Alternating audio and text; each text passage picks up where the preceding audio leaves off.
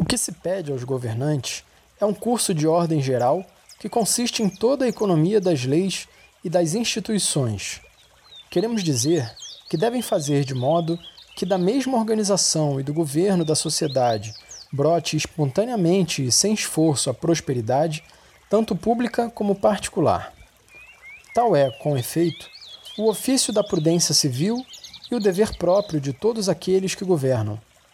Ora, o que torna uma nação próspera são os costumes puros, as famílias fundadas sobre bases de ordem e de moralidade, a prática e o respeito da justiça, uma imposição moderada e uma repartição equitativa dos encargos públicos, o progresso da indústria e do comércio, uma agricultura florescente e outros elementos, se usar do mesmo gênero, todas as coisas que se não podem aperfeiçoar sem fazer subir outro tanto a vida e a felicidade dos cidadãos.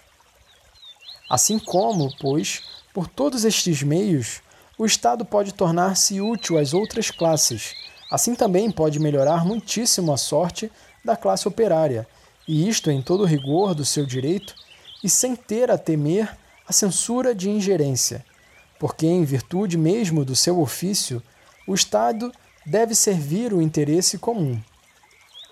E é evidente que quanto mais se multiplicarem as vantagens resultantes desta ação de ordem geral, tanto menos necessidade haverá de recorrer a outros expedientes para remediar a condição dos trabalhadores. Mas há outra consideração que atinge mais profundamente ainda o nosso assunto.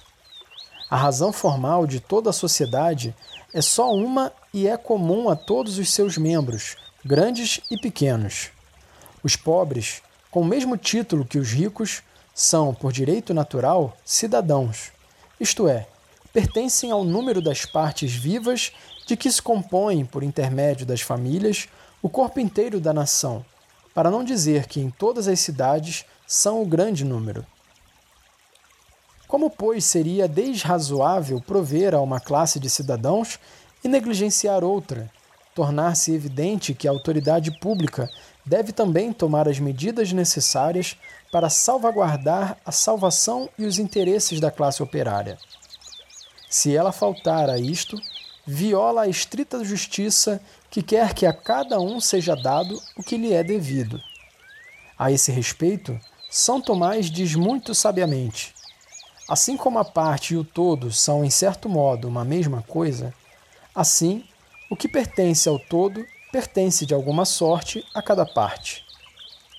E por isso que, entre os graves e numerosos deveres dos governantes que querem prover, como convém, ao público, o principal dever que domina lodos os outros consiste em cuidar igualmente de todas as classes de cidadãos, observando rigorosamente as leis da justiça, chamada distributiva.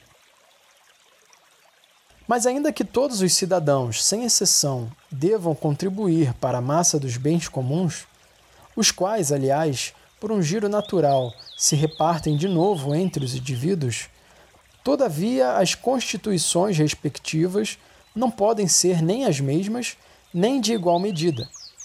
Quaisquer que sejam as vicissitudes pelas quais as formas do governo são chamadas a passar, haverá sempre entre os cidadãos essas desigualdades de condições, sem as quais uma sociedade não pode existir nem conceber-se.